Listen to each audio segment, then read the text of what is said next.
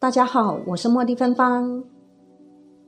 今日影片内容是有一位师傅分享其中的许多方法，茉莉芬芳我未曾试过，仅拿出来和大家切磋讨论。如果有恐怖之处，敬请划过不听即可。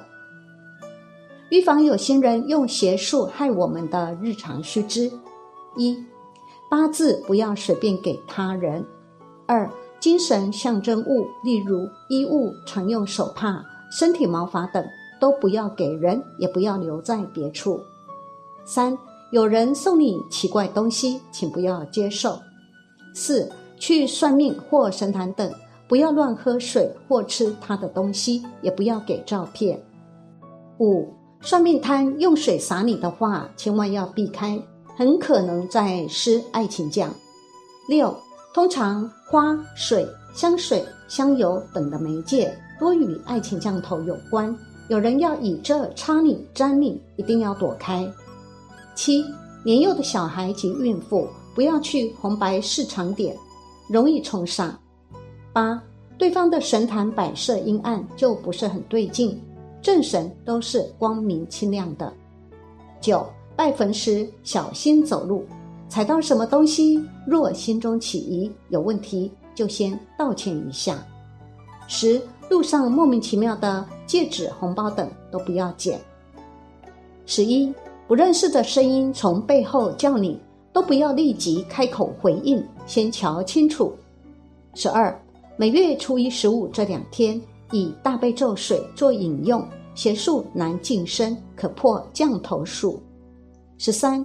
平时家里最好要做结界，一般人都不太懂怎么做结界。这里介绍用大悲咒水做结界。由于大悲咒非常普遍，因此适合所有人。十四，平时不可做亏心事，因为若是做亏心事的缺德人，任何护身结界一律无效。一冲煞。一般普通的红白事犯煞，这问题不难解决。通常是因为红白事场合中有许多鬼魂祖先到场，而身体比较阴虚的人就这样冲到了。孕妇也不要去红白事场合。另外，若身虚气阴的人经过车祸死亡现场，也会被冲煞。这要预防很简单，榕树叶就很好用，寻找一棵旺盛的大榕树。取其向北方向长的榕树一片，洗净后含在舌头，这样一些普通阴灵就很难侵犯你。若身体很差，又不得不去奔丧等会犯煞的地方，最好要这么做。若是被阴灵轻微附身或干扰，也可以这么做，然后还得喝下大悲咒水。向北长的榕树叶灵气阳气很重，可辟邪。另外。听说带一把小刀、剪刀或美工刀出外，也能避冲煞。日常生活也要阳光，不要整天躲在房间里不见天日。要多运动，饮食要正常，不可经常熬夜。要保持身体阳气充足，精神饱满，心情要愉快开朗，心胸阔一点。这样的人外灵很难侵犯。身体虚弱、情绪低落、低潮的人最容易被侵犯了。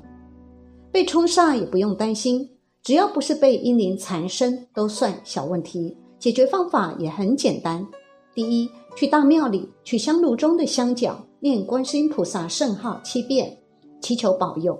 然后在沐浴时，把香角连同盐、米一起放进沐浴水中，以之洗澡，以洗多次去煞得干净。二，喝大悲咒水。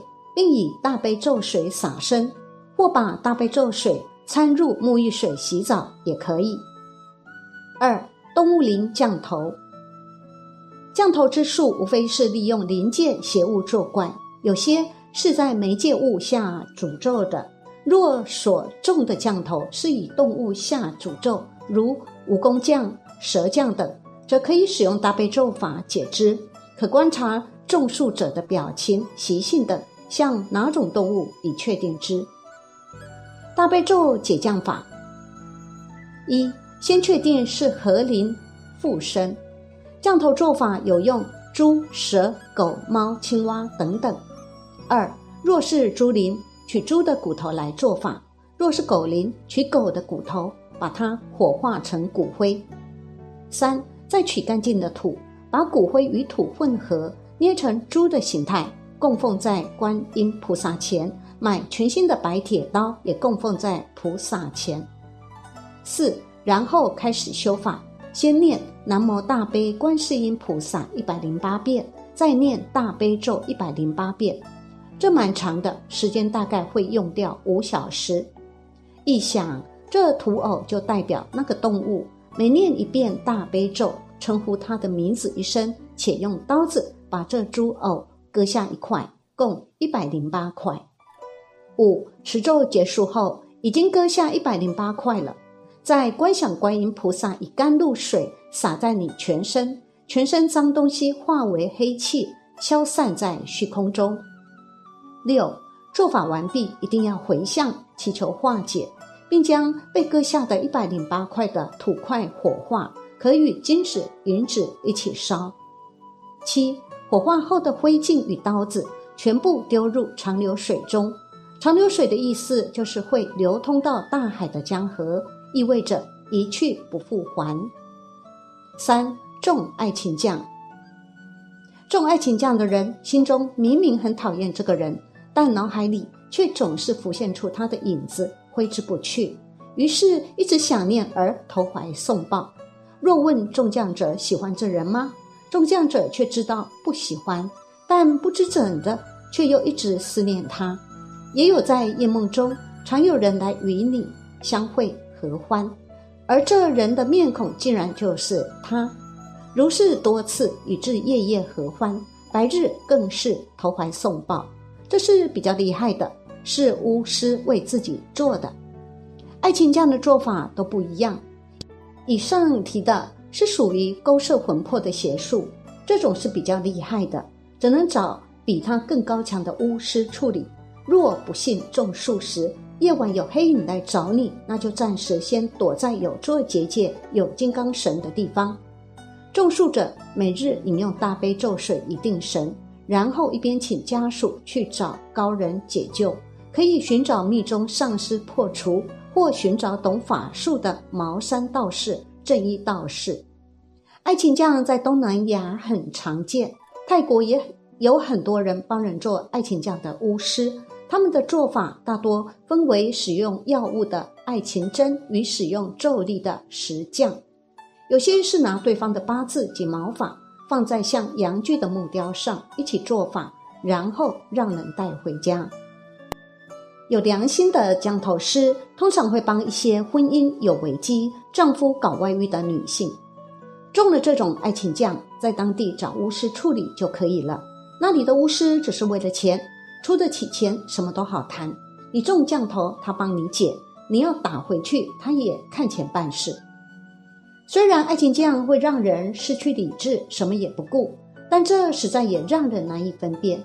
有些人啊，爱昏了头，也是失去理智啊，对不对？在小时候，我一位亲戚在高中时喜欢上年轻女佣人，他家人完全不能接受这事。于是就断定女佣人有失了爱情将，接着把女佣解雇了。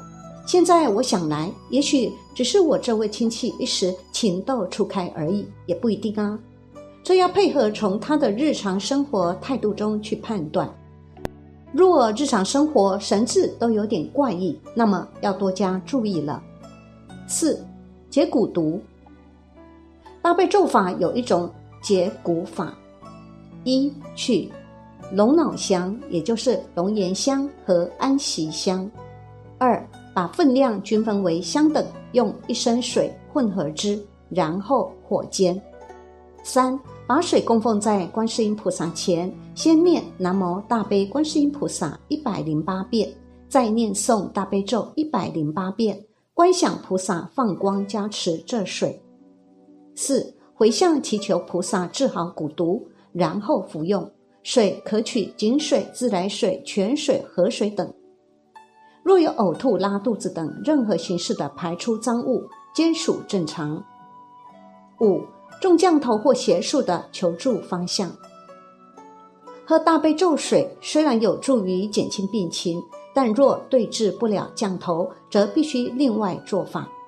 道教的话，找福禄派会法术的道士，如正一派、茅山派等，直截了当。丹顶派的话，除非他功力很高，并且愿意运功帮你把邪物打出去。佛教的话，只有找密宗，若能找到具德有正量的上师是最好。显教净土中的法师会帮你念佛求菩萨，但有些降头解得了，有些可能仍然解不了。若找不到高人，身边有具德的密宗行者，也可请他帮你修降伏法。他必须在农历二十四到三十日之间帮你修七坛法，很麻烦的，还要特别布坛，而且功力一定要够。通灵人的话冒牌货太多了，一般只有灵验却没有修道的通灵人是做不了什么事的。但是那少数有在修炼并且洁身自爱而能够招请到正神下降的通灵人，他们应有办法。不过这种人太少了，如果被你遇到，就恭喜你。他是不是真正的通灵高人？看他平时的行为就知道了。抽烟、喝酒、犯戒、脾气恶劣、骂脏话的人，只会请来外灵，然后还不知情的告诉你这是正神。